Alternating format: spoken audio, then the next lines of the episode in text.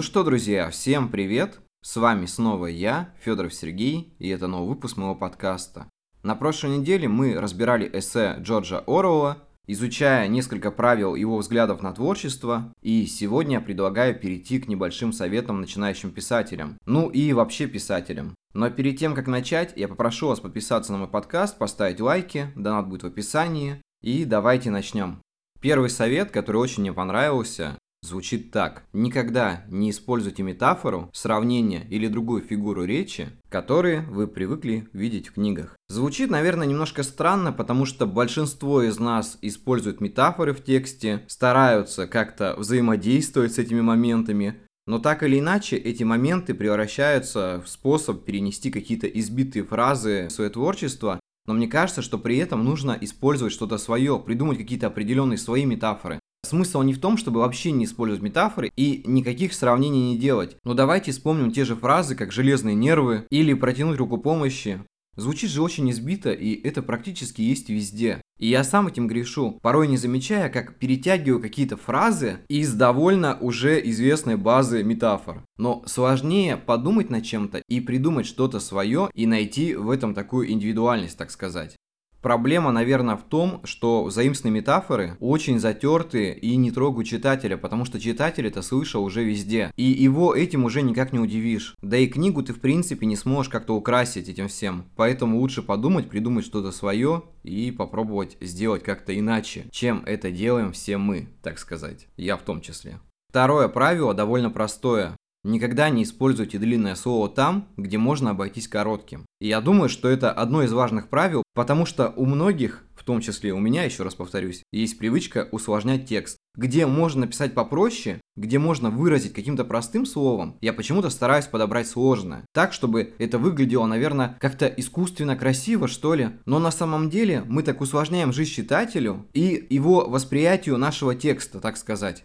Кстати, той же точки зрения придерживался и Хемингуэй, который говорил о том, что чем проще ты пишешь, тем проще тебе достучаться до своего читателя и донести до него эмоции и мысли. Третье правило звучит так. Не используйте лишних слов. Тут вопрос, наверное, стоит за громожденностью текста и большим количеством воды. У меня бывает такой опыт, когда я что-то пишу, отдаю редактору, и он мне говорит, ты там столько всего лишнего написал. Здесь вот это можно было убрать, и предложение в принципе не поменяется. Первое время я очень из-за этого комплексовал и говорил о том, что ну давай оставим, давай то сделаем, давай это. И потом в итоге я понял, что текст без этого выглядит намного лучше. Это не значит, что нужно удалять прям абзацы из своей книги, там там или рассказа, или откуда-то еще. Это значит, что нужно находить слова, которые в принципе там не нужны. И они тупо сделаны, наверное, для объема текста. Или просто бессмысленно вставлены. И я, кстати, от себя хочу добавить, чтобы правильно понять текст, нужно пересчитывать слух. И тогда вы будете находить моменты, которые в тексте не состыкуются, либо просто они там не нужны.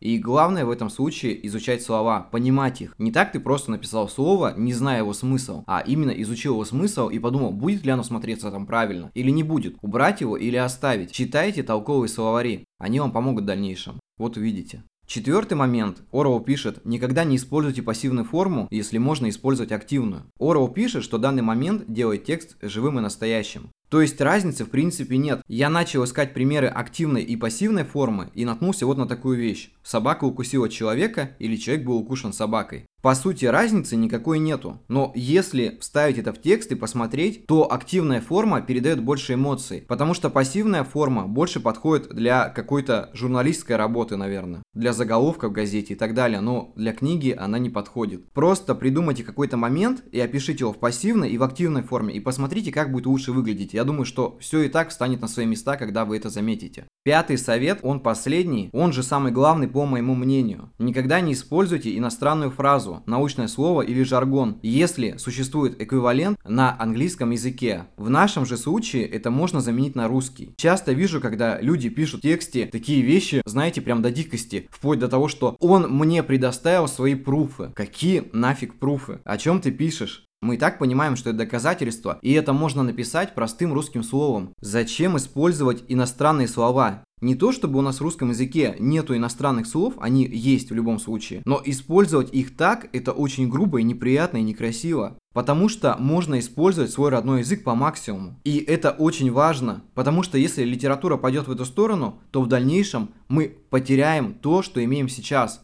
Я думаю, вы и так понимаете, что родной язык для писателя это очень важно. Неважно, русский он, английский, украинский или какой-то еще. Если человек пишет на своем языке, то старайтесь максимально писать на нем. Не взаимствовать, не использовать какие-то жаргоны действительно. Потому что жаргонизм, наверное, это самое ужасное в тексте.